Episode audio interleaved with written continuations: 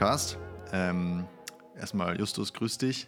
Und wir beide begrüßen Grüße. zusammen einen neuen Gast. Und zwar haben wir ähm, den Jan David Gunther zu Gast. Jan, grüß dich.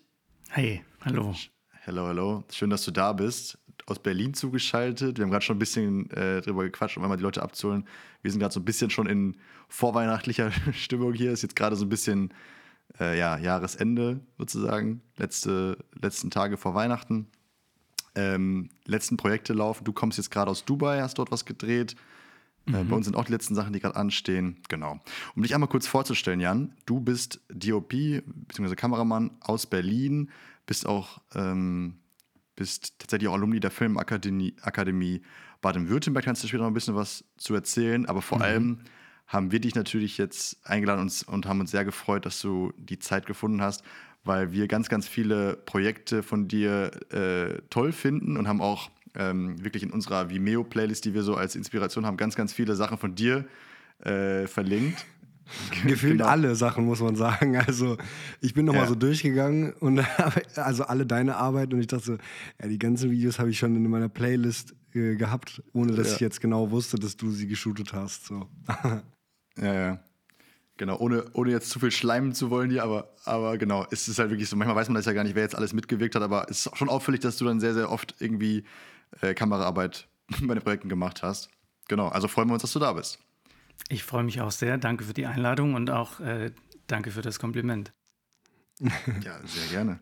Ähm, genau, um einmal, um einmal sozusagen die Leute abzuholen. Du bist Kameramann, ar- arbeitest ähm, sozusagen, machst ganz, ganz, ganz viel Commercial Work, hast irgendwie, wenn man mal guckt, wenn man mal deine, dein, dein Portfolio durchschaut, ähm, hast eigentlich schon für sämtliche Automobilmarken gearbeitet, hast ähm, ganz viele auch ikonische Projekte gemacht. Zum Beispiel, ich glaube, du wirst auch bestimmt ganz oft angesprochen auf diesen Dear Brother Spot, diesen Jack Daniels Spot. Johnny Genau. Walker, ja. Ah, sorry, John, Johnny Walker, um Gottes Willen, ich bin kein, Whis bin kein Whisky-Trinker. Ähm, und hast auch ein paar Kurzfilme gemacht, da können wir gleich mal drüber sprechen. Aber genau, du machst auf jeden Fall ähm, ja, Kameraarbeit, viel analog, ganz viel wirklich filmische Sachen. Genau, das bist du. Kann man das so beschreiben oder? Ja, genau. Sehr viel Werbung, aber auch Spielfilm ähm, Mhm. und ja, wie du gesagt hast, Kurzfilm, Musikvideo theoretisch. Äh, es gibt sehr wenig Musikvideos mittlerweile irgendwie. Aber ja, das allermeiste ist Werbung und auch vieles davon ist ähm, Auto oder Fashion. Ja. Würdest du gerne mehr Musikvideo machen? Weil die meisten wollen eigentlich lieber vom Musikvideo weg und hin zu Commercial und bei dir ist andersrum, oder wie?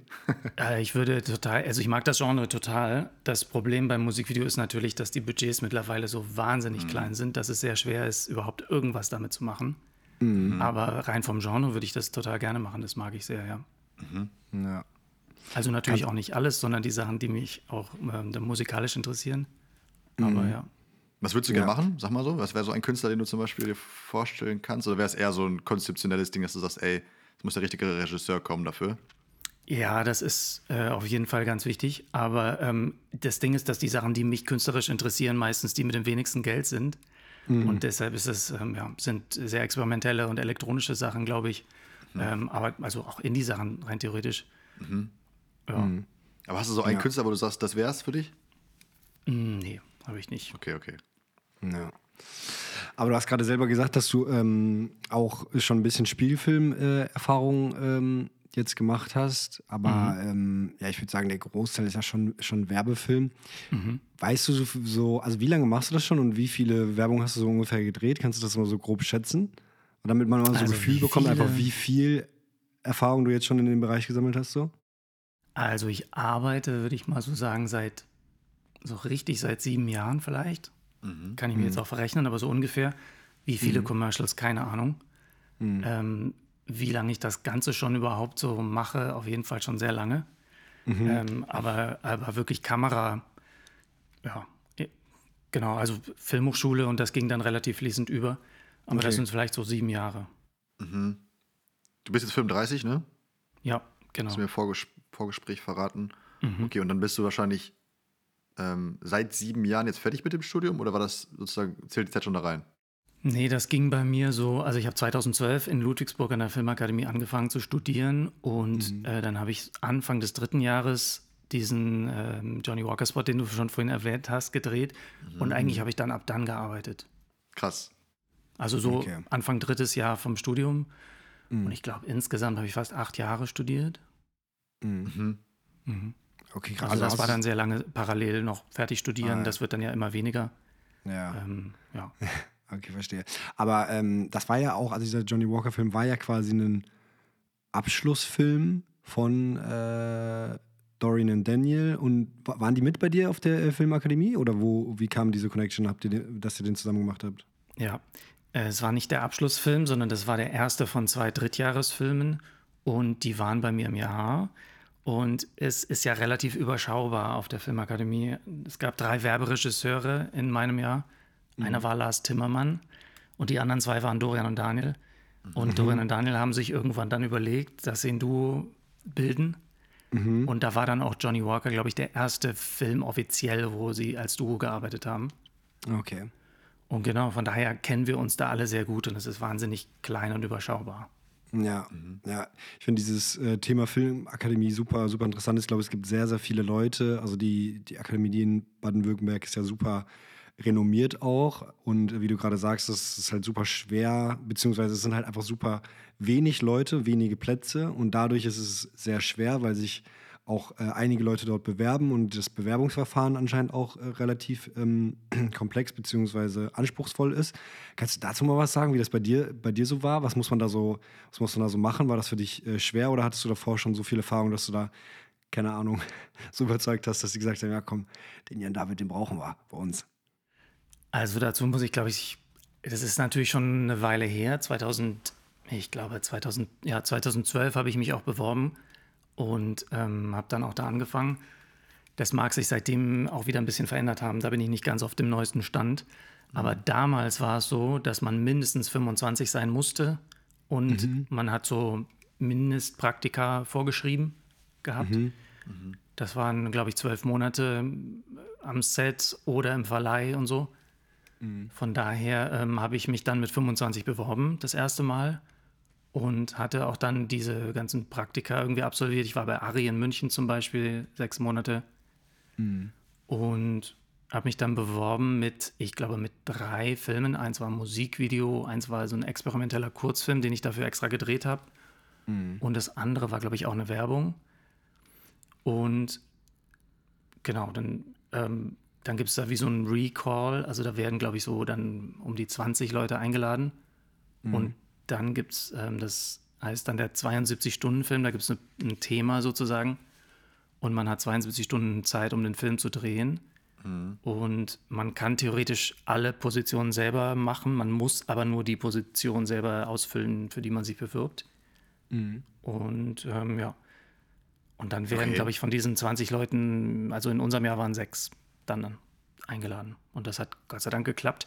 Weil für mich war es damals so, ich wollte schon Ewigkeiten nach Ludwigsburg, weil ich einfach so vom Umhören und ähm, ich hatte auch im Praktikum Leute kennengelernt, die dann da studiert hatten oder schon genommen wurden oder so. Und da war es einfach so für Kamera, das, wo ich das Gefühl hatte, das ist das, was am besten zu mir passt. Speziell für Kamera. Für die anderen Studiengänge kann ich natürlich gar nicht sprechen. Ja. Aber es war für mich sowas, wo ich schon ganz lange hin wollte. Was hast du da gedreht bei dieser 72-Stunden-Film-Challenge sozusagen? Da habe ich einen Kurzfilm gedreht. Ich bin in Ludwigsburg auch geblieben, wo ich mich natürlich null auskannte, ähm, einfach um die Zeit auch zu sparen, nicht noch nach Hause zu fahren. Äh, ich kannte aber einen Regisseur da von F- Projekten von früher schon. Und bei dem durfte ich dann auf dem Sofa übernachten und der hat dann auch Regie geführt bei meinem Kurzfilm. Und ich glaube, der Kurzfilm bestand aus fünf Einstellungen oder vielleicht auch sechs. Äh, das waren einfach so durchkomponierte Bilder, die sehr, sehr lang gestanden haben. Und das Thema war die Annäherung. Das sind immer sehr, sehr offen formulierte Themen. Ähm, ja, genau. Aber das Also war die Vorgabe. so, das war die Vorgabe, genau. Die kriegst du dann da vor Ort gesagt und dann kommt der Startschuss und dann musst du irgendwann abgeben zu einer bestimmten Uhrzeit. Genau. Okay. Also ja, das Bewerbungsverfahren ist schon, ich weiß nicht, ob es immer noch genauso ist, aber das war schon äh, spannend. Ja, ja. Und dann musst du den Film noch verteidigen danach und so. Dann wirst du, da wirst du dann eingeladen, nachdem du abgegeben hast und musst sehr, sehr viele Fragen von sehr, sehr vielen Prüfern beantworten. Mhm, mhm.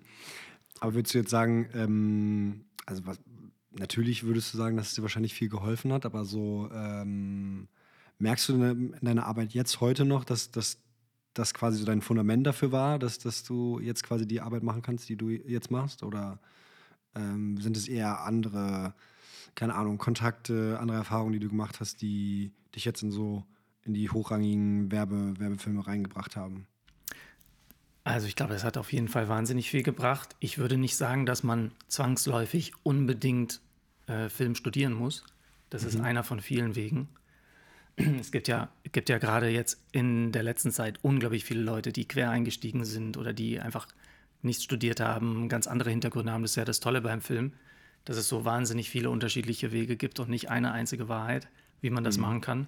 Mhm. Ähm, aber für mich war das auf jeden Fall ein Weg, der deshalb gut war, weil man sich wahnsinnig bewusst diese Zeit nimmt, in der man studiert, mhm. in der man nichts anderes macht. Und ganz besonders, wenn man in so eine Kleinstadt wie Ludwigsburg ziehen muss dafür, wo mhm. wirklich absolut nichts anderes geht. Und alle mhm. Leute, die da sind, die sind auch aus dem gleichen Grund da. Und das ist einfach eine wahnsinnig intensive fast so ein bisschen wie Hogwarts, so weißt du. Da, das ja. ist einfach Wahnsinn, dass man da in eine Schule geht und auf dem Stundenplan steht dann sowas wie Kamera. Also das war für ja. mich wahnsinnig schön. Stimmt. Und das, äh, das Wesentliche, glaube ich, weil ich weiß nicht, ob man Filme machen so, ob es da so ein Rezept gibt, was einem überhaupt jemand beibringen kann. Ähm, das ist eine größere Frage. Ich, ich glaube, das Wesentliche an der Filmhochschule ist das Setting, in dem man nichts anderes macht als das. Und natürlich die Menschen, die man da trifft weil das Handwerkliche, klar, es gibt viel handwerklichen Anteil an Kamera, aber ähm, ja, da, es sind halt so die Möglichkeiten, die sich ergeben. Ludwigsburg ist wahnsinnig gut ausgestattet technisch, mhm. was natürlich einfach hilft, weil man mhm. vieles einfach Learning by Doing auch nur mitbekommt. Mhm. Ähm, und es sind halt die Leute, mit denen man sich versteht oder nicht versteht. Und da bilden sich halt, wie es dann auch bei Dorian und Daniel und mir war, da bilden sich dann Konstellationen, ähm, die, ja, aus denen einfach wahnsinnig viel entstehen kann. Mhm. Ja, ja, okay. Verstehe. Hast du denn noch zu vielen anderen Leuten Kontakt von damals oder sind das so die einzigen, zu denen du noch Kontakt pflegst? Ähm, ja, auf jeden Fall. Ich ähm, habe zum Beispiel zu meiner Partnerin noch sehr viel Kontakt, mit der ich seit zehn Jahren zusammen bin, die ich auch da kennengelernt habe, okay, okay. die äh, Regie macht und in meinem Jahr war auch. Das war eigentlich Aha. das allererste, was ich im Studium damals gemacht habe, war mit ihr in Indien einen Dokumentarfilm zu drehen über drei Jahre. Über und danach drei kam dann, okay. genau, das Ganze hat ein bisschen gedauert. Dass wir waren im Abstand von einem Jahr jeweils einen Monat da. Mhm. Ähm, das hat eigentlich so in unseren ersten Semesterferien angefangen als, als Hobbyprojekt fast, als, als Privatprojekt und ist dann irgendwann ein mhm. Filmhochschulprojekt geworden und ist dann auch irgendwann fertig geworden, hatte auch einen Kinostart und so weiter. Ähm, genau, aber damit habe ich eigentlich die ersten zwei Jahre meines Studiums sehr viel verbracht. Und dann kam ähm, eigentlich, also mein Hintergrund war auch damals Fashionfoto oder Fotografie. Mhm. Ähm, und das war dann sozusagen bei Johnny Walker, war es für mich so ein bisschen Back to the Roots. Ähm, Anfang des dritten Jahres. Das war was, wo ich mich eigentlich schon recht gut auskannte, was ich sowieso wusste, dass es mir wahnsinnig viel Spaß macht. Und die ersten zwei Jahre habe ich eigentlich sehr viel ähm, so ganz reduziert, mich auf das Wesentliche besonnen, was Kamera ausmacht. Mhm. Also auch auf Film, das war damals auch noch Vorgabe, Gott sei Dank. Mhm. Ähm, das hat ah. sich dann direkt nach mir im Jahr geändert, dass es nicht mehr Pflicht war. Mhm. Genau, aber Dokumentarfilm auf Film drehen ist natürlich wahnsinnig aufregend. Ja. ja. Machst du heute wow. noch mit deiner Partnerin zusammen äh, Projekte oder war das dann eher so am Anfang? Ja. Ja. Macht ihr heute noch? Doch, mache ich immer noch. Wir haben gerade einen Kurzfilm gedreht im Sommer und ähm, genau, haben auch ähm, einen Langfilm, an dem wir schon ganz lange ähm, irgendwie den drehen wollen und daran arbeiten, den zu finanzieren zusammen. Genau. Mhm. Aber kannst du mal einmal äh, sagen, dieser Dear Brother äh, Johnny Walker Film, ähm, es war also war das jetzt ein war das jetzt ein bezahlter Auftrag oder war das eher frei und dann wurde er nachher gekauft oder ähm, wie? Nee, der, wie, der war weder bezahlt noch wurde er jemals gekauft. Okay. Äh, das war so ein sogenanntes Spec Commercial was man im Studium halt sehr viel macht und was auch ganz mhm. toll ist, weil man vollkommene Freiheit hat dabei. Mhm. Du hast halt wirklich keine Kunden dabei und du hast absolut niemanden, der dir sagt, was du machen sollst. Mhm. Und äh, so ist der entstanden. Also Dorian und Daniel haben den Film geschrieben und dann sind wir einfach losgezogen und äh, haben den gedreht. Mhm. Okay, crazy.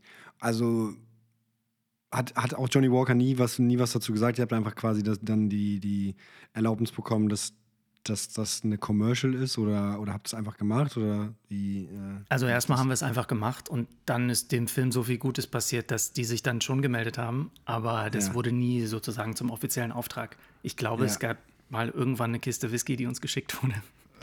aber, aber da ist, also, ja, die haben es sozusagen nicht unterbunden. Und Ja, haben sich bestimmt auch gefreut über die viele. PR, die das dann bekommen hat, aber die haben Hat es äh, voll, ne? Also ich glaube, ich habe irgendwie was gelesen, dass es 20 Millionen Klicks hat oder so mittlerweile, das Video. Äh, da habe ich auch den Überblick verloren. Das hatte sehr schnell für damalige Zeiten sehr viele Klicks und Mhm. ähm, wir haben dann zusammen den zweiten Drittjahresfilm gemacht äh, für Volvo, auch ein Spec, ABC of Death. Ah, und ja. das war derselbe Tag, an dem ich die Trucks voller Equipment geladen habe, an dem Johnny Walker rauskam zufällig. Das weiß ich noch. Da war wirklich, wir haben die Lampen getestet und parallel kam dann so ein ähm, Artikel in der Adweek raus und dann war es eigentlich passiert. Okay. Dann konnte man die Klicks so sekündlich hochgehen sehen. Das ist ja schon Krass. Krass. Okay. spannend.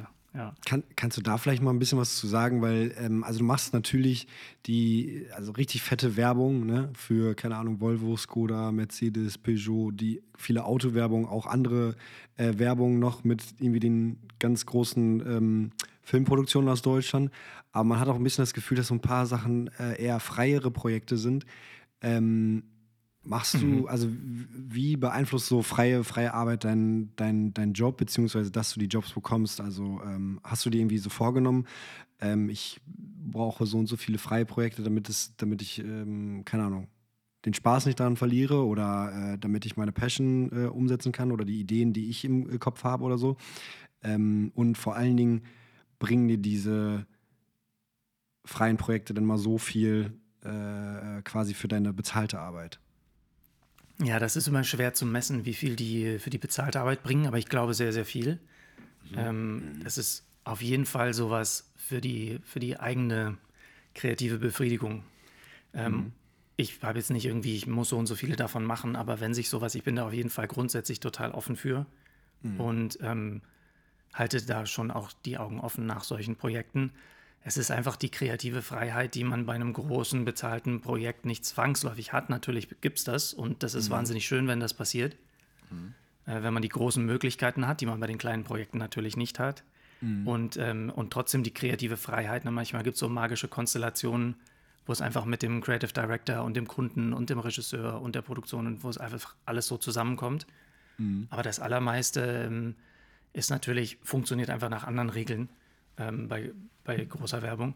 Von daher, klar, das, das ist das. Aber ähm, auf meiner Rolle sind auf jeden Fall ganz, ganz viele von diesen freien Projekten. Das ist ganz klar.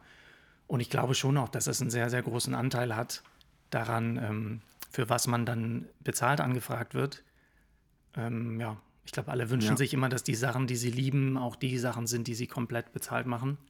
Ja, ja. Ähm, das ist halt so eine Balancefrage. Aber ich Ja. habe auf jeden Fall in den vergangenen Jahren viele Passion-Projekte gemacht, die ich auch sehr mag, ja.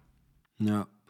Ja, das sieht man auch voll, dass du da sehr kuratiert äh, dein, deine Website aufgebaut hast, welche Filme du zeigst. Und man sieht auch immer auf allen Plattformen immer nur die gleichen Filme. Also ähm, man merkt auf jeden Fall, dass du da dann so deine Lieblinge ausgewählt hast und die halt, die halt zeigst und vielleicht nicht alles zeigst, ähm, was, du, was du das ganze Jahr über machst. So.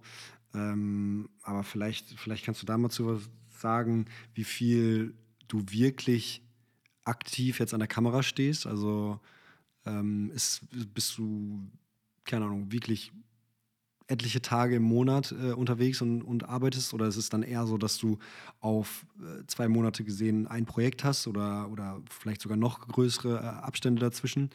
Äh, wie ist so deine, deine Auslastung für die reine Kameraarbeit? Das kommt wirklich wahnsinnig drauf an. Also dieses Jahr war es unglaublich viel. Ähm, Es ist, ja, es ist manchmal, es kommt ja immer alles zusammen. Es ist immer so ein großes Timing-Puzzle. Ähm, Ganz oft sind viele Anfragen gleichzeitig und dann ist mal wieder nichts. Aber ähm, schwer so pauschal zu sagen. Aber ich arbeite schon eigentlich das ganze Jahr durch. Definitiv. Aber es gibt halt ganz unterschiedliche Projekte. Ich war zum Beispiel den ganzen Januar über in Kapstadt für ein Projekt ähm, dieses Jahr.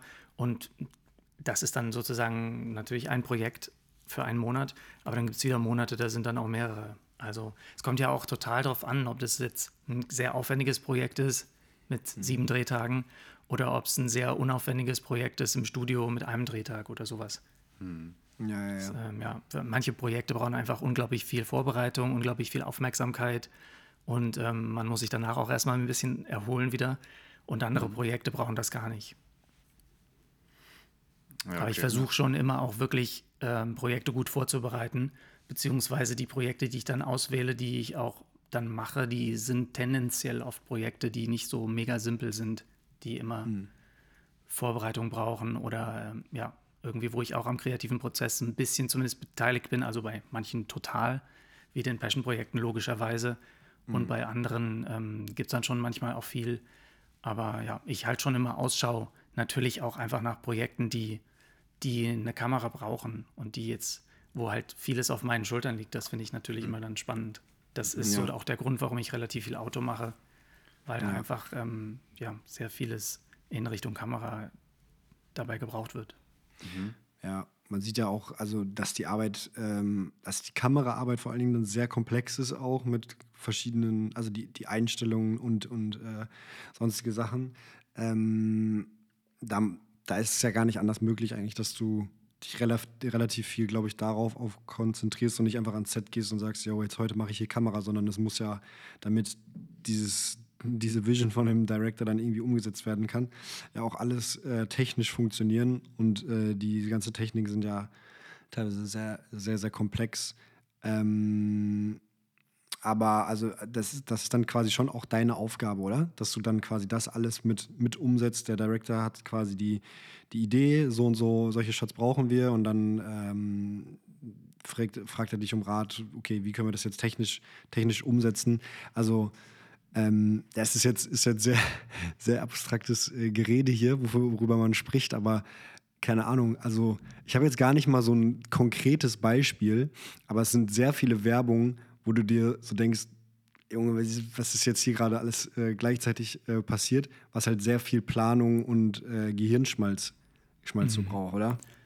Äh, ja, ich, ich glaube, ich, glaub, ich weiß, was du meinst. Ähm, es, es ist wirklich aber immer unterschiedlich. Also es gibt, ähm, manchmal liegt es so im Kern des Projekts an sich, ne, wenn, wenn das Projekt wahnsinnig technisch vom Ansatz her ist, also die Idee ist eine sehr technische Kameraidee, dann mhm. macht sich natürlich auch irgendwer davor schon Gedanken darüber, bevor ein mhm. DOP gebucht wird. Mhm. Ähm, manchmal aber auch nicht. Und man, man wünscht sich, es hätte schon mal, also gerade so kalkulatorische Sachen hilft natürlich immer, wenn irgendwer schon mal in die gleiche Richtung gedacht hat und ich das dann nicht alles rumreißen muss in der wenigen Zeit, die ich habe.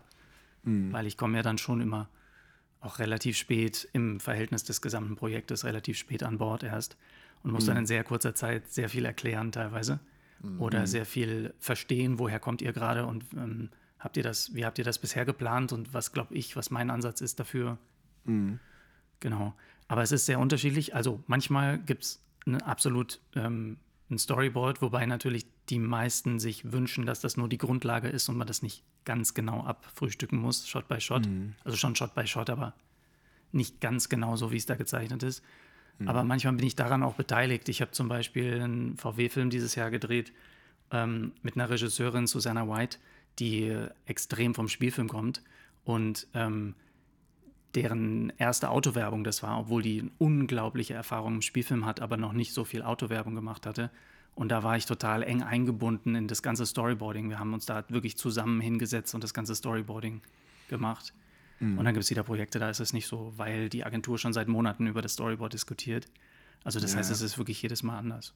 Okay, wie arbeitest du da so? Also wenn, wenn du so ein Storyboard äh, ähm, erstellst, keine Ahnung, mit irgendwelchen AI-Tools schon oder, oder baust du die Moodboards aus anderen Videos äh, oder, oder Filmen, die du ge die gesehen hast? Wie ist so dein, um, ähm. dein Workflow dafür?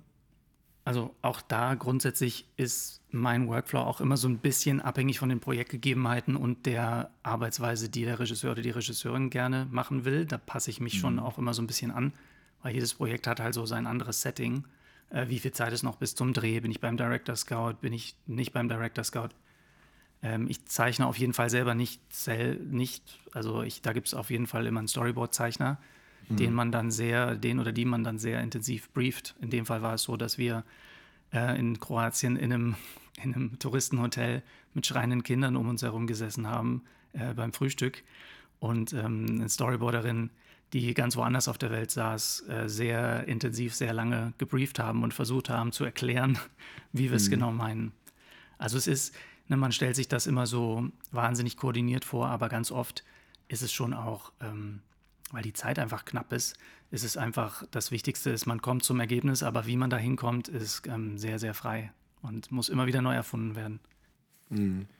Okay, also ist es schon so, dass ihr immer mit einer, oder dass du eigentlich meistens, oder bei den Projekten, bei denen du eingebunden bist, meistens mit jemandem gearbeitet wird, der das Storyboard erstellt. Das machst du jetzt nicht selber anhand von Moods oder irgendwelchen anderen Inspirationen, sondern das wird nochmal extern sozusagen vergeben.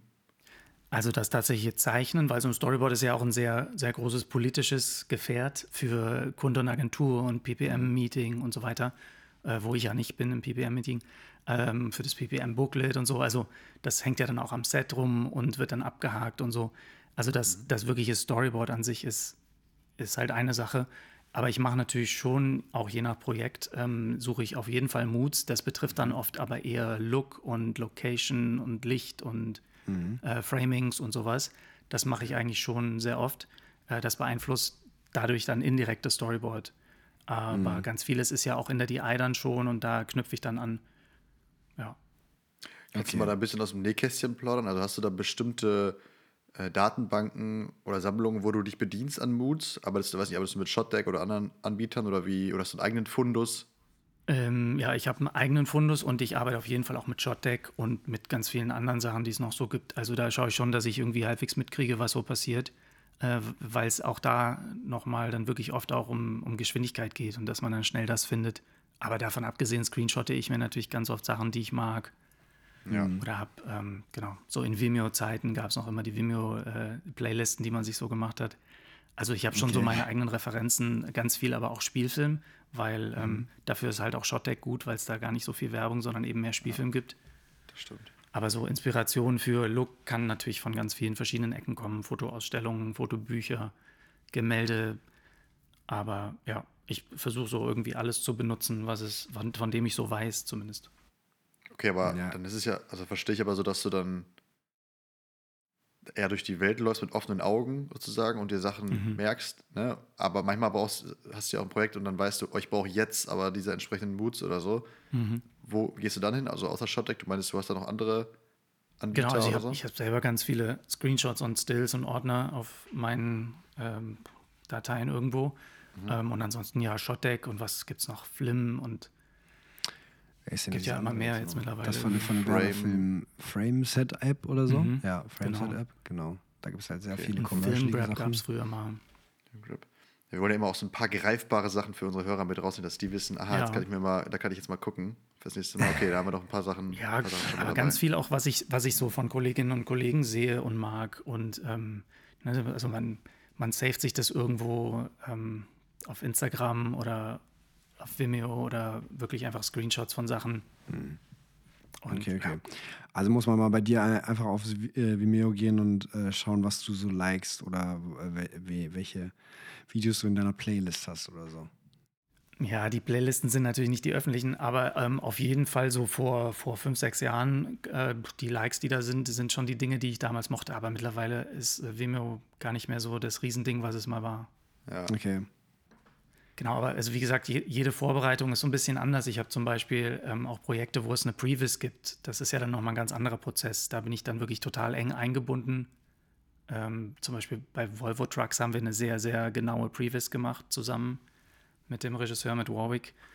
Ähm, da haben wir wirklich jeden Shot schon mal in 3D quasi vorher gedreht und uns überlegt, was funktioniert, was funktioniert nicht.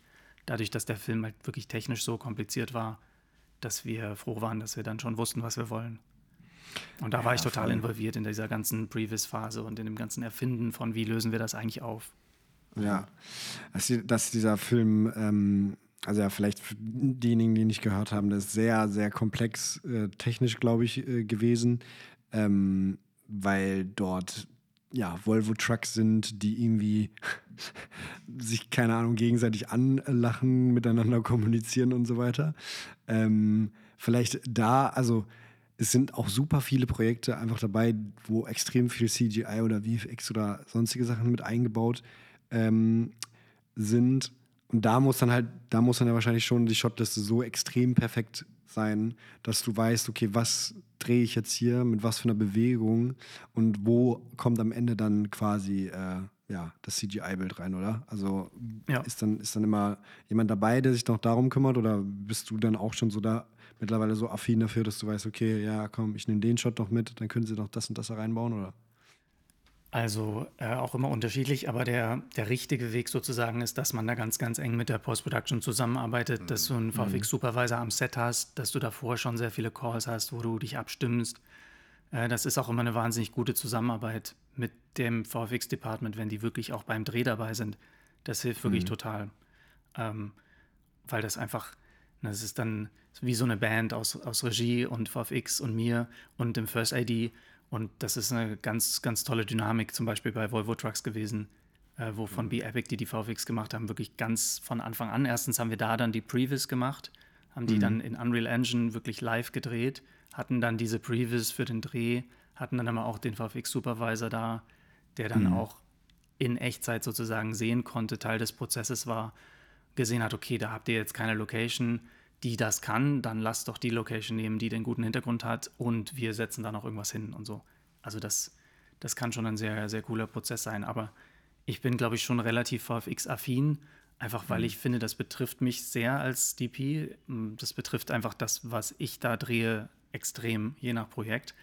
Ähm, dadurch finde ich das schon auch einfach total spannend und äh, weiß auch mittlerweile schon ganz gut, was kann man tracken, was kann man keyen, äh, was, wann wird es kompliziert oder wann ist es unkompliziert. Ja. Ähm, Locked Camera ist immer simpler als nicht Locked Camera. Ja, ja. Und da bin ich dann natürlich der, der dafür kämpft, dass die Kamera nicht locked ist. Aber ja, Ja, aber es kommt total auf das Projekt an. Also sowas wie Volvo Trucks ist natürlich sehr VFX-intensiv, obwohl wir die Trucks schon größtenteils echt gedreht haben, aber es gibt halt Momente, wo ein Truck echt ist und der andere nicht und so weiter. Ja, Dann gibt es wieder auch Projekte, die haben das gar nicht. Also, also sowas wie Billy zum Beispiel ist das andere Gegenbeispiel. Da gibt es keine, das ist ein Passion-Projekt, ein Dokumentarfilm, wirklich im eigentlichen Sinne, auch noch auf, auf Film.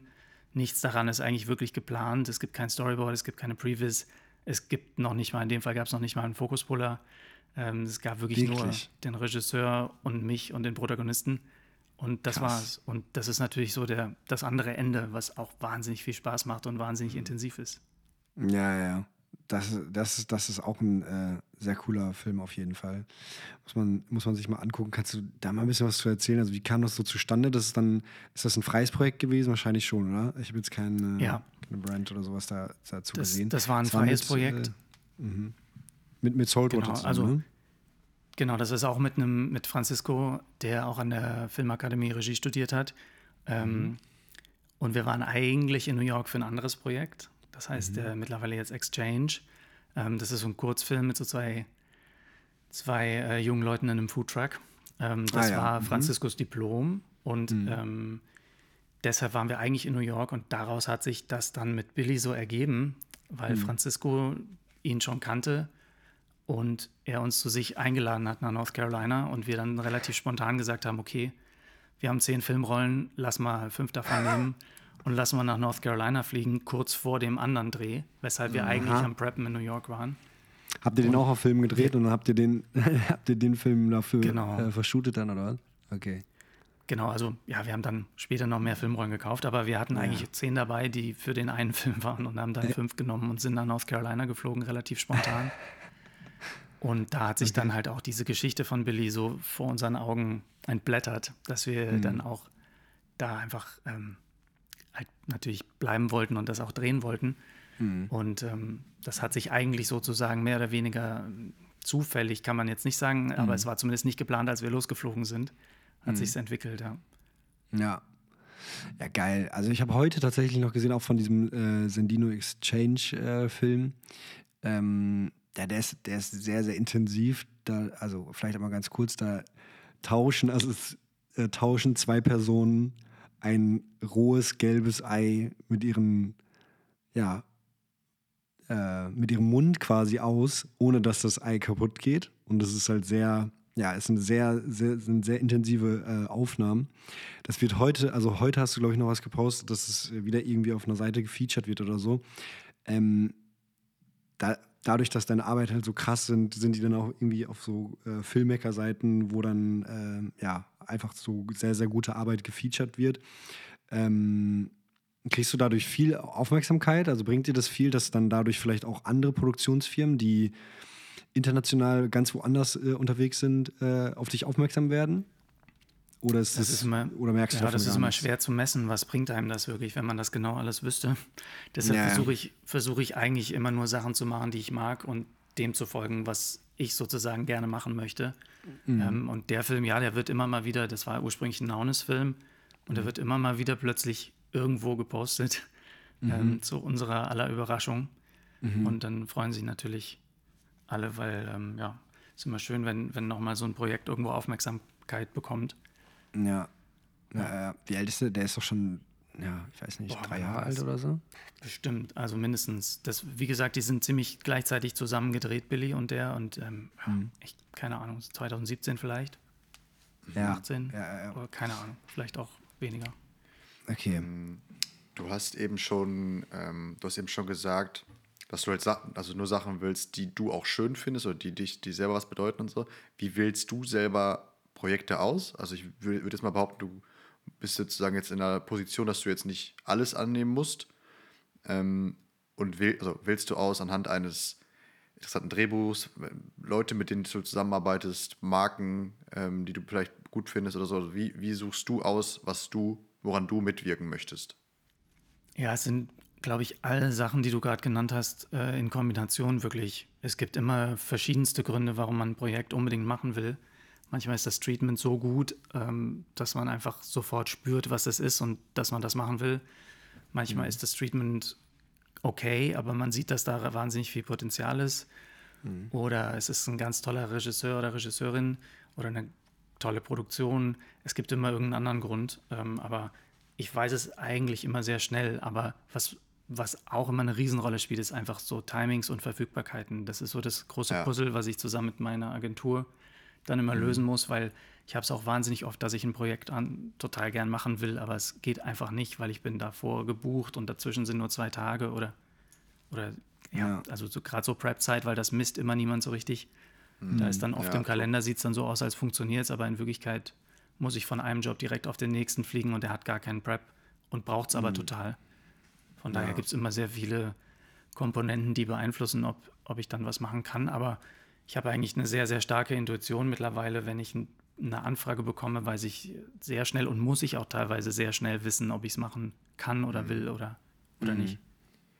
Aber bist Ja, du, also hast du sozusagen selber die Obhut über deinen Terminkalender oder macht das dann deine Agentur? Weil du hast ja zwei Repräsentanzen, glaube ich, einmal in Europa, also Berlin und einmal in Los Angeles.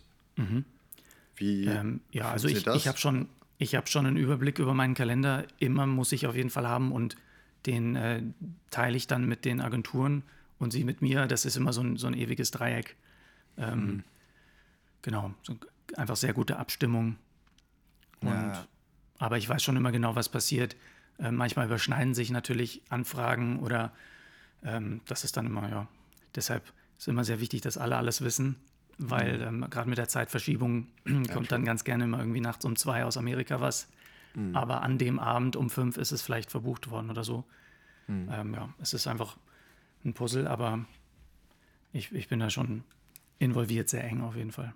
Ja, ja. Okay, okay, okay. Jan, du hast gerade eben gesagt, ähm, oder wir haben ja jetzt, jetzt schon- schon über ein paar Filme gesprochen, äh, die sich teilweise sehr krass unterscheiden, wie du, wie du meintest, dass, dass zum Beispiel so ein Billy-Film, der auf komplett Film gedreht wurde und so ein anderer Film, der irgendwie zu, keine Ahnung, ich sage einfach mal jetzt 50 Prozent aus äh, CGI besteht oder da so viele technische, komplexe äh, Sachen passieren.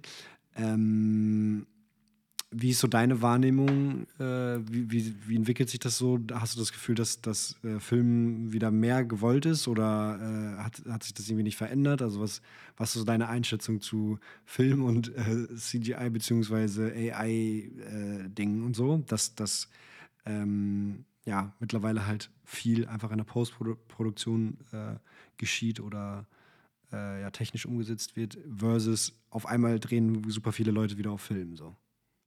Mm, Ja, das sind so ein bisschen sehr, sehr komplexe Einzelthemen alle auf einmal. Aber also auf Film drehen ist ja jetzt nicht unbedingt ein Widerspruch dazu, dass es auch eine Post-Production gibt, beziehungsweise gibt es die natürlich, aber dass es jetzt ähm, VFX gibt. Ähm, Also es, es wird hin und wieder auf Film gedreht. Ich wünschte, es wäre mehr, als es ist. Ähm, mhm. Das Interesse ist natürlich da, aber selten ist so richtig dann die Bereitschaft da, in voller Konsequenz das auch zu machen. Das würde ich mir wünschen, dass das mehr so wäre. Mhm. Aber es gibt natürlich auch einfach Projekte, wo der Workflow auf Film zu drehen dann vielleicht, wie zum Beispiel Volvo Trucks, ne, wenn man weiß, dass das ist ein Projekt, was, was auf jeden Fall einen sehr großen VFX-Anteil hat, und man weiß auch, man hat so und so viele Drehtage und ganz vieles davon sind Fahraufnahmen und ähm, man könnte das absolut auf 35 drehen, aber es braucht natürlich von allen Beteiligten und nicht nur vom DP dann auch die Bereitschaft, das so zu machen. Mhm. Der Kunde muss darauf Bock haben, die Produktion muss das schon so kalkuliert haben, was eigentlich der allergrößte Faktor ist, weil ja. wenn ich dann irgendwann kurz vor Dreh dazukomme und sage, hey, wie wäre es eigentlich damit auf Film zu drehen, dann ist das, äh, dann lachen mich alle aus, weil also das macht schon einen, Unterschied in der Organisation ja. und in den Zahlen in der Excel-Tabelle. Ja, Von daher, ähm, ja, also so das eine Thema. Aber natürlich, ähm, viele, viele DPs wollen sehr gerne auf Film drehen und äh, viele Regisseure, Regisseurinnen auch. Und ähm, ja, es passiert immer noch. Aber ja, ja hängt, schon, hängt schon einiges dran. Aber wenn man mich fragen würde und ließe, dann würde ich vermutlich alles auf Film drehen. Ja, okay, okay. okay. Weil, und AI weil ist nochmal so ein Thema für sich. Da äh, okay. äh, habe ich sehr viel Respekt, dieses Rabbit Hole aufzumachen. Okay. Aber ähm, genau, ist nochmal ein ganz anderes Thema. Aber äh, also grundsätzlich, jedes Projekt, glaube ich, braucht so ein bisschen was anderes. Und mhm. es gibt durchaus Projekte, wo es auch richtig ist, nicht auf Film zu drehen, vielleicht. Ja. Ähm, aber vom Look her, ähm, ja, wäre es eigentlich immer schön. Es ist, ist schon einfach sehr schön für der Filmlook. Also ist, äh, ja, es ist, es ist schön, aber es ist vor allem auch ein, ein, sehr, sehr unkomplizierter Workflow, um zu diesem Look zu kommen, ja, der voll. sehr viel komplexer ist, ähm, wenn, hm. man, wenn man es von digitalen sozusagen versucht zu emulieren. Ja, ja, das stimmt. Und wenn du auf Film drehst, drehst du halt auf Film und das war's. Und ja, ja, voll. So. Natürlich ja. musst du auch die Farbkorrektur machen, aber der Weg ist natürlich ein ganz sehr viel kürzerer. Ja, mhm. das sieht halt also ja, es sieht halt einfach schön, schön aus und man arbeitet ganz anders, dadurch, dass du halt nur so begrenzte Anzahl von Takes halt hast, weil du halt einfach nicht so den Film da durchballern kannst, weil es halt, weil jede Sekunde halt viel Geld kostet. So. Ähm, ja. Ja, die ja. Konzentration ist wahnsinnig hoch am Set und ähm, man hat ganz viel, ganz viel Respekt vor dem Moment, wenn die Kamera läuft. Ja, ja. Die, ja, das ist schon, ist schon sehr besonders und sehr schön. Ja, ja, du, und du brauchst aber irgendwie auch, glaube ich, im Team größeres, einfach ein größeres Vertrauen, oder? Weil du kannst halt auch nicht so reviewen, wie du es digital, also du kannst halt gar nicht reviewen.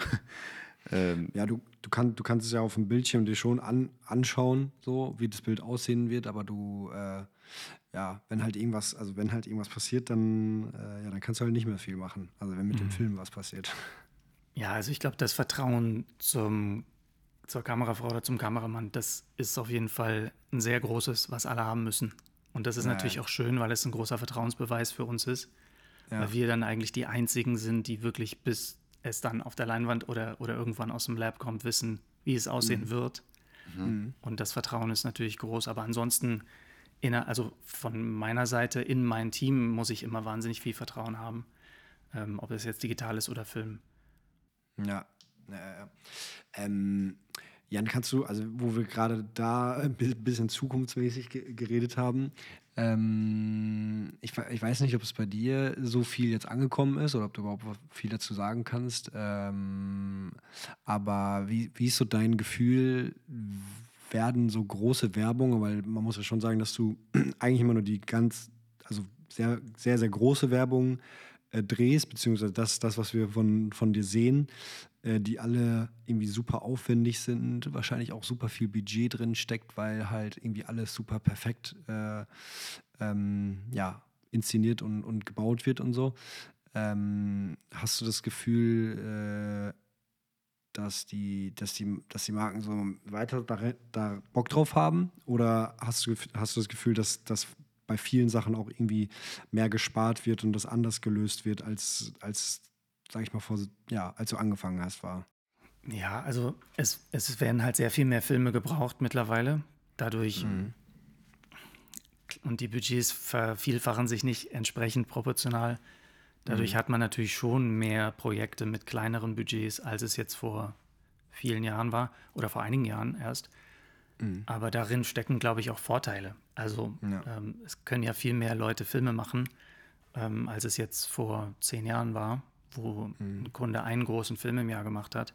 Und mhm. davon äh, profitiere ich natürlich auf jeden Fall auch, dass es mehr spannende Projekte gibt im besten Fall. Mhm.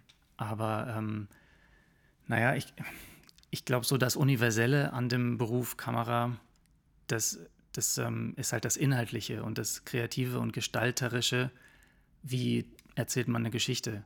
Und ich glaube, das ist was sehr Universelles. Und ob das jetzt mit CGI ist oder ohne oder auf Film oder ähm, sogar mit AI vielleicht, ähm, das, ich glaube, das sind, das sind Dinge und das ist ja das Eigentliche, was ich mache, natürlich dann auch die Umsetzung davon. Aber, aber die Grundlage ist ja wirklich wie fotografieren wir diesen Film inhaltlich. Ja. Und ich glaube, das, das geht hoffentlich nicht weg. Würde mich wundern, weil das was sehr, sehr Ursprüngliches ist. Ja, ja. Okay, ja, sehr spannend. Ähm, was, wir uns, was wir uns noch gefragt haben, du meintest, also wir haben ja schon jetzt äh, mehrfach gesagt, dass du hauptsächlich Commercials drehst, aber auch manchmal Spielfilme. Und ähm, ja, du in, dein, in den Werbungen sieht man halt auch sehr oft, dass, dass es halt einfach ja, es sieht halt nach Spielfilm teilweise auch oder fast immer irgendwie aus. Ähm, warum machst du nicht, warum machst du nicht einfach Spielfilm? Warum ist, warum, warum hängt dein Herz in der, in der Commercial-Welt und äh, du kannst nicht irgendwie, also man, man merkt jetzt so ein bisschen, du, du liebst es auch irgendwie äh, Geschichten zu erzählen und irgendwie, äh, keine Ahnung, Leute zu berühren mit deiner Arbeit, dass das irgendwie was, was auslöst und so. Im Spielfilm könntest du das doch eigentlich noch viel mehr, weil du viel mehr Zeit hast und es am Ende keine, keine Werbebotschaft ist. Warum machst du nicht noch mehr Spielfilm? Also ich glaube, das mit dem mehr Zeit haben, also in der Erzählzeit ganz sicher, aber mhm. Drehzeit auf keinen Fall. Das ist auf jeden Fall ein. Ähm, nee, das war, das war nur so auf die Spielzeit, also nur auf die. Genau. Äh, äh Klar, du hast natürlich viel mehr Zeit, um eine Geschichte zu erzählen, mhm. aber ähm, du, also das ist so allgemein zu sagen schwierig, aber bei, bei sehr vielen, gerade bei Spielfilm Richtung Fernsehen, hast du natürlich im Verhältnis viel weniger Zeit mhm. ähm, für die Sekunde oder die Minute. Mhm. Abgesehen davon mag ich auch kurze Geschichten als Form wahnsinnig gerne.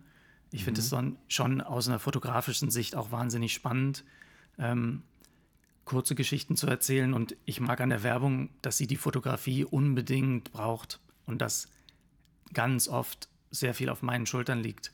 Mhm. Das ist natürlich für, für Kamera wahnsinnig spannend, weil mich interessiert ja am Geschichten erzählen, das visuelle Geschichten erzählen. Aber ähm, deshalb versuche ich ja auch beides zu machen. Mhm.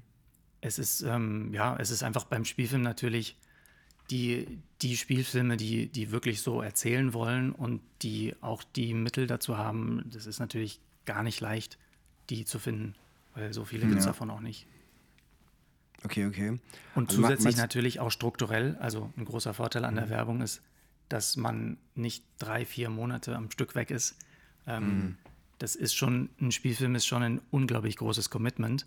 Und dafür, ja. dass man so viel Zeit seines Lebens damit verbringt, kann es eigentlich gar nicht fürs Geld sein. Es muss fürs Herz sein, weil ja. man wirklich feiert, teilweise ein Jahr da reinsteckt und mhm. auch nicht durchweg was anderes dazu parallel machen kann. Und das ja, müssen dann für mich schon auch einfach Projekte sein, die ich auch persönlich wirklich fühle und nicht nur einfach, um Geld zu verdienen. Aber wenn okay, du sowas okay. findest, also so ein Filmprojekt oder ein Spielfilmprojekt, dann, also du sagst gerade, du hast jetzt eher kritisch gesagt, dass man dann halt sich sehr krass damit committen muss, verstehe ich auch. Aber andererseits ist es ja eigentlich auch ganz schön, wenn man sich auf eine Sache fokussieren kann. Ich finde es immer schwierig, wenn man dann irgendwie gleichzeitig in vier Projekten steckt. Und so ist es ja in der Realität, dass man dann irgendwie immer auch schon Calls hat zu einem Projekt, was vielleicht erst in drei Monaten gedreht wird oder so. Ich weiß nicht, ob dich das jetzt als, als DP jetzt so krass betrifft. Du meintest ja eben schon, dass du teilweise auch eher etwas später ins Projekt kommst, aber teilweise sicherlich bist du auch früh dabei. Ähm, deswegen ist es ja irgendwie auch ganz cool, wenn man nicht in vier Projekten gleichzeitig steckt, sondern sich auf eine Sache konzentrieren kann, oder? Auf jeden Fall. Auf jeden Fall. Wenn es das richtige Projekt ist und dein Herz da total für schlägt, gibt es nichts Besseres, mhm. als als sich damit so lange und ausschließlich mit, mit einem Projekt zu befassen.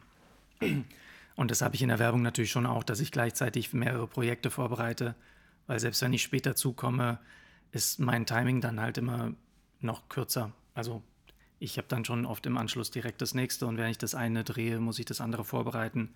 Mhm. Das versuche ich immer zu vermeiden, aber wie es halt so ist mit Timings. Ja, ähm, auf jeden Fall. Also Spielfilm und Werbung haben beide ihre ganz speziellen Vor- und Nachteile. Ähm, und das, ja, deshalb hoffe ich auch, dass ich mich nicht für eines davon exklusiv entscheiden muss, sondern dass es weiterhin so ist, dass ich beides machen kann, weil ich wirklich ja. beides wahnsinnig gerne mache. Und es ja ganz eben genau in, dieser, in diesen Unterschieden auch die jeweiligen Vor- und Nachteile liegen.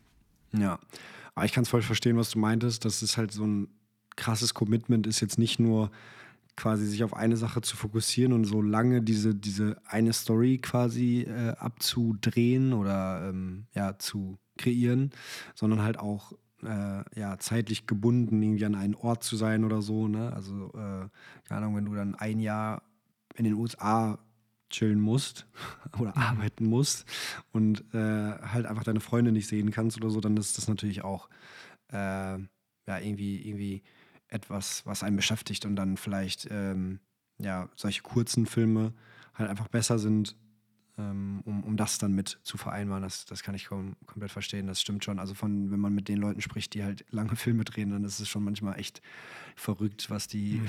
wie lange die sich irgendwie in, in äh, einen Raum mit, mit den ganzen Leuten, die da involviert sind, einsperren und ähm, an diesen Drehbüchern schreiben oder wie, wie sie das umsetzen und so. Ja. Das, das, das ist schon krank.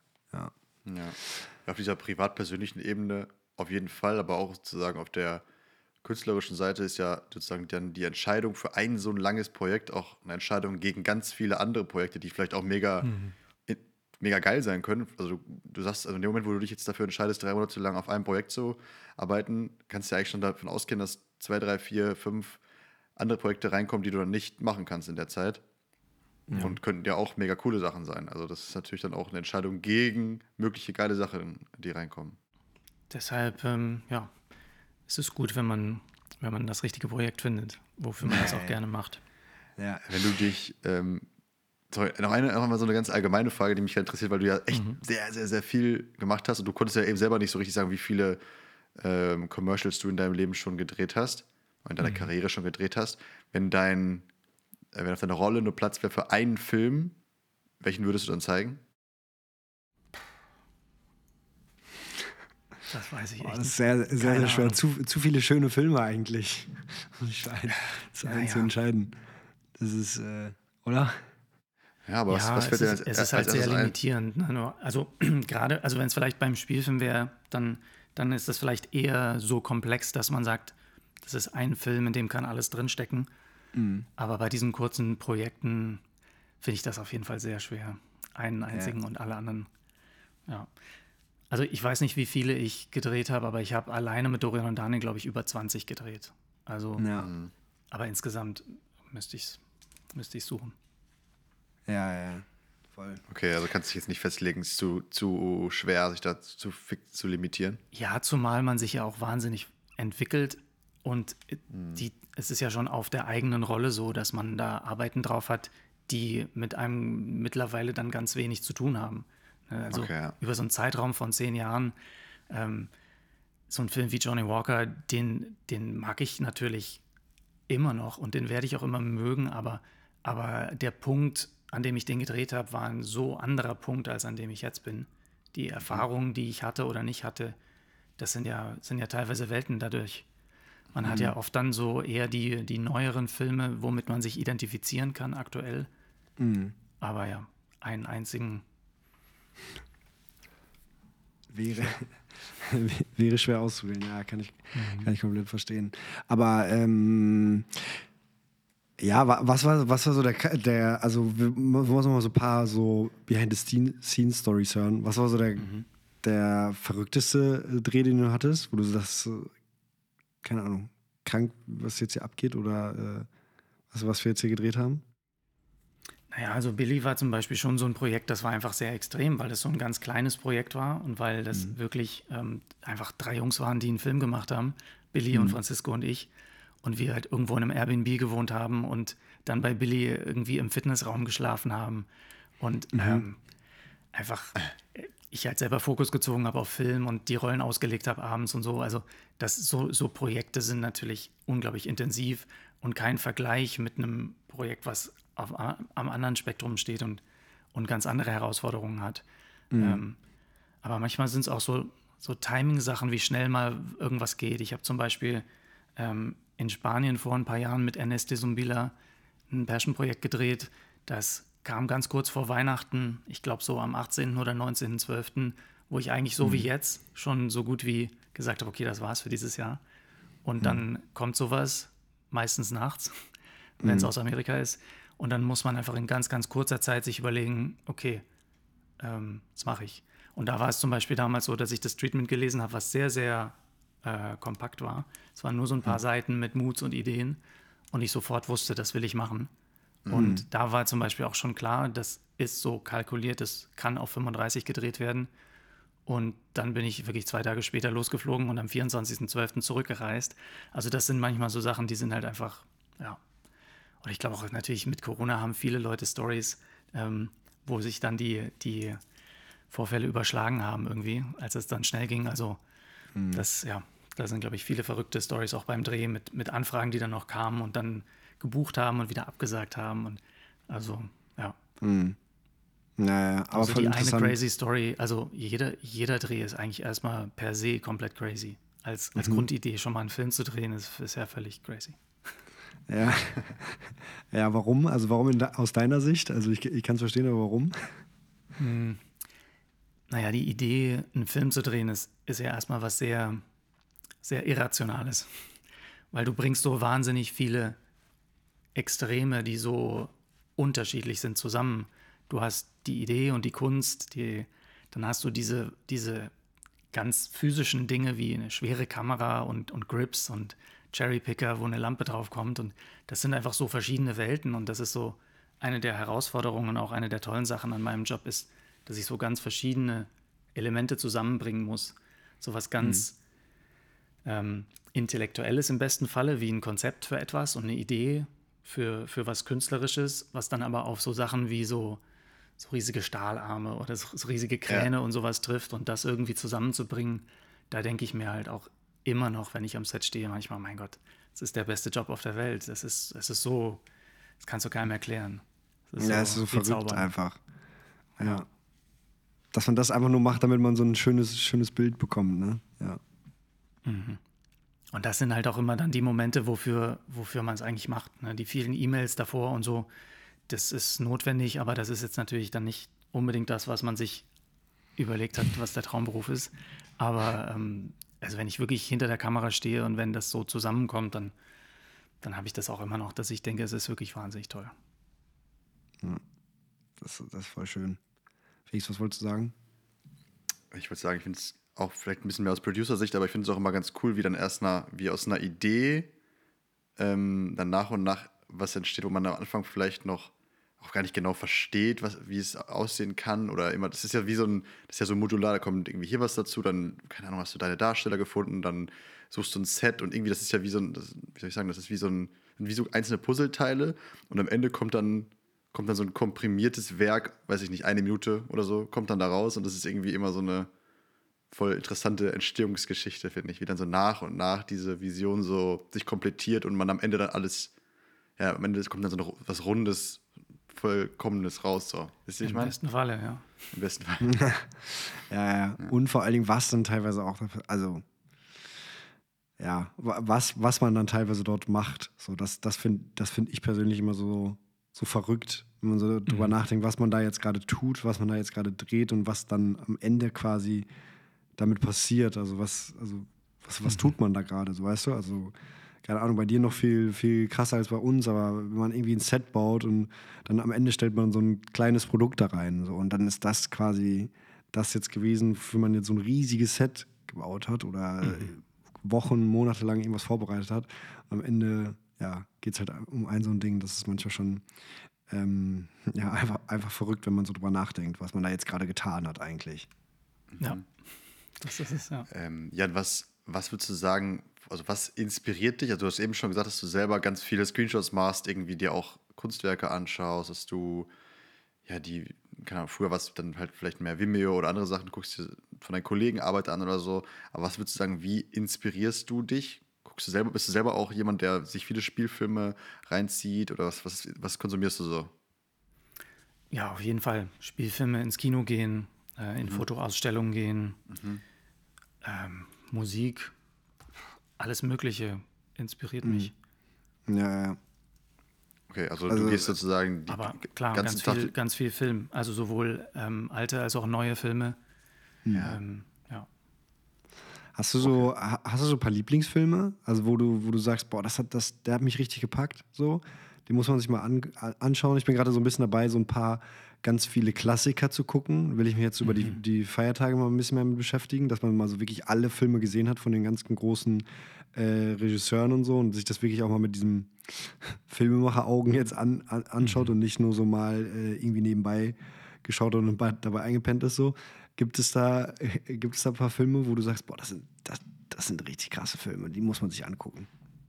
Ja, die, also ich mache das auch ähm, immer wieder, so phasenweise die Arbeit von, von einem Regisseur oder einer Regisseurin durchzuarbeiten, mhm. äh, teilweise auch in Verbindung mit Projekten. Das ist auch immer sehr spannend, mhm. wenn man jetzt aus irgendeinem Grund sich ähm, Spielfilme anschaut für eine Werbung und so ähm, oder auch in Vorbereitung für einen Spielfilm.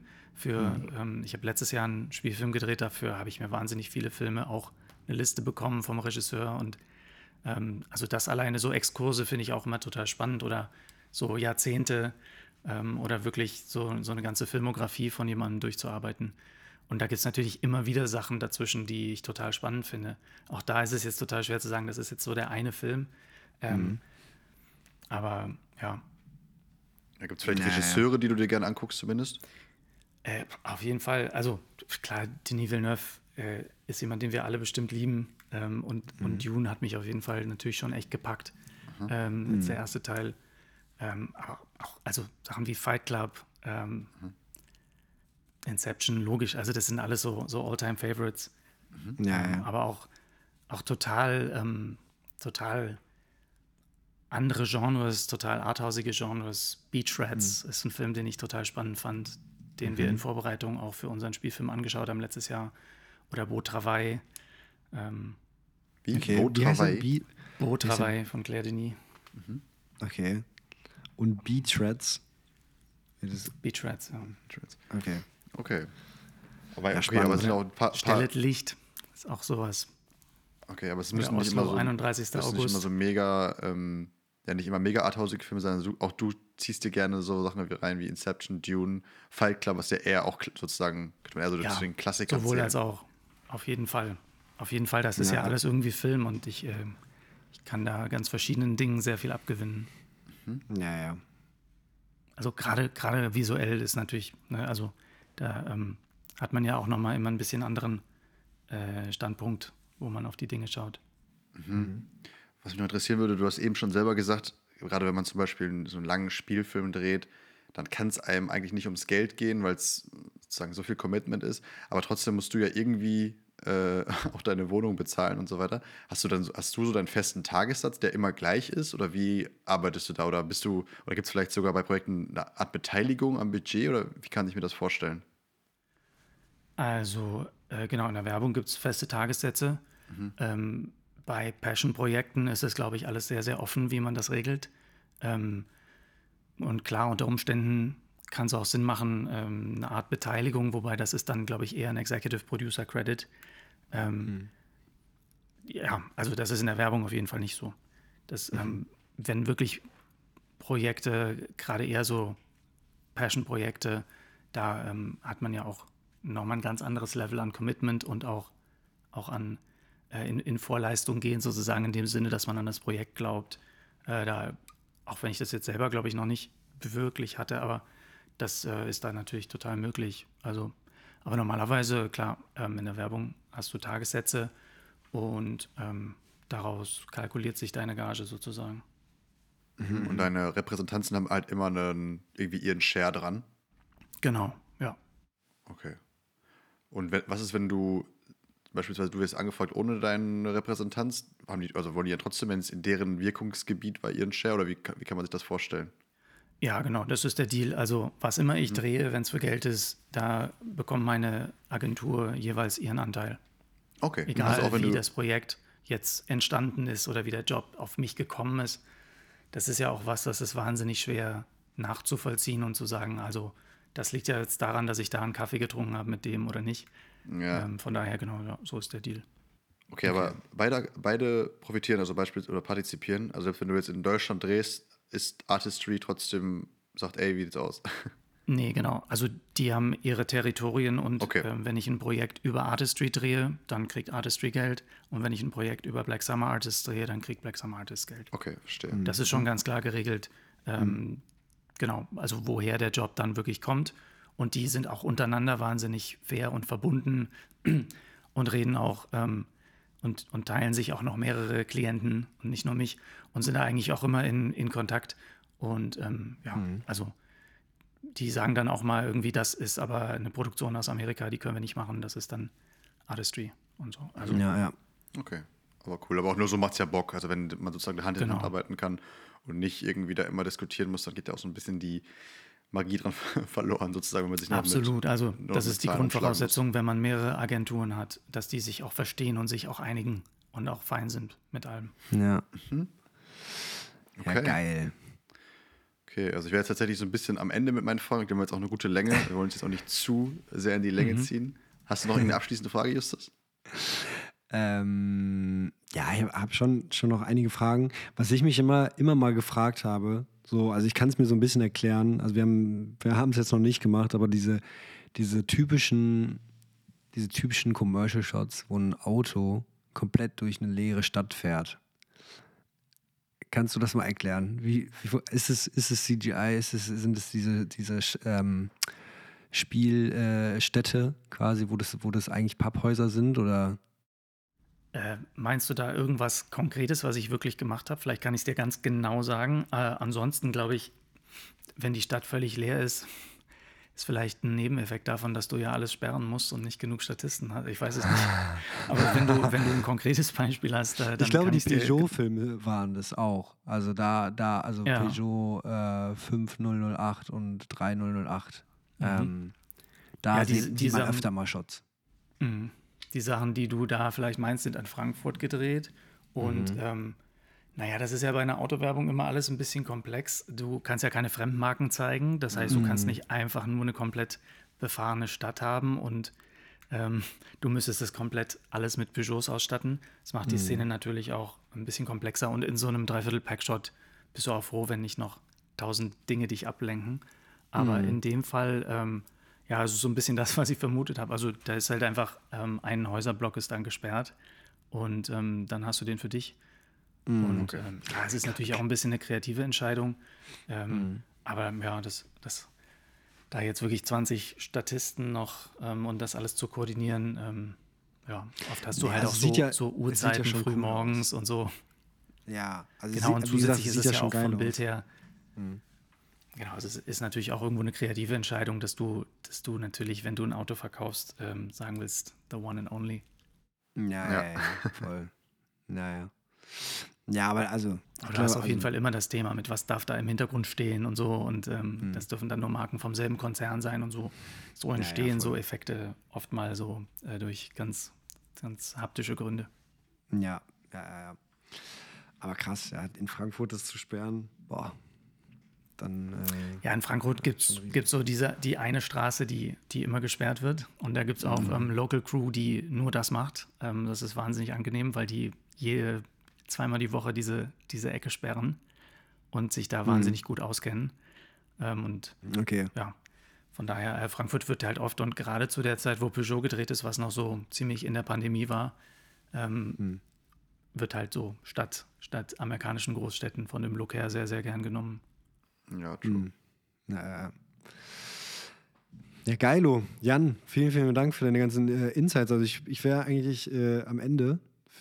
Also war auf jeden Sehr Fall gerne. Super, super spannend und äh, interessant zu hören, was, was so deine Ansichten äh, äh, sind. Und ähm, ja, wir gucken uns äh, mal auf jeden Fall die Filme an, die du, die du genannt hast. Und äh, können auf jeden Fall jedem empfehlen, der hier äh, zuhört, die deine, seine, deine Filme sich mal reinzuziehen. Ähm, sind auf jeden Fall sehr viele richtig coole dabei, wo man äh, mit Sicherheit die ein oder andere Idee bekommt, wenn man sie sich anschaut. Mhm. Genau, würde ich auch sagen. Lassen wir dich jetzt mal in den Weihnachtsurlaub. Hoffen wir mal, dass jetzt nicht noch morgen wieder irgendjemand anruft und dich nach, weiß ich nicht, Amerika ja. oder Dubai oder so überreden will, nee. der eigentlich dahin quatschen will. Nee, genau. Nee, also sagen. Das, das, das ist ja auch wiederum total schön, wenn sich mhm. sowas dann noch ergibt. Ähm, aber ja, irgendwann ist man auch mal froh. Irgendwann ist auch mal Zeit für Urlaub oder für, genau. Genau, für ein bisschen Für eine kurze Pause, weil es geht dann genau. eh immer schneller wieder weiter, als, einem, ja. als, als man sich versieht. Ja, okay. Ey, okay, tausend geil. Dank. Ähm, ja, sehr, einen sehr schönen gerne. Tag. Vielen Dank für die Einladung. Sehr gerne. Dankeschön, dass du da warst. Ciao. Ciao. Ciao, ciao.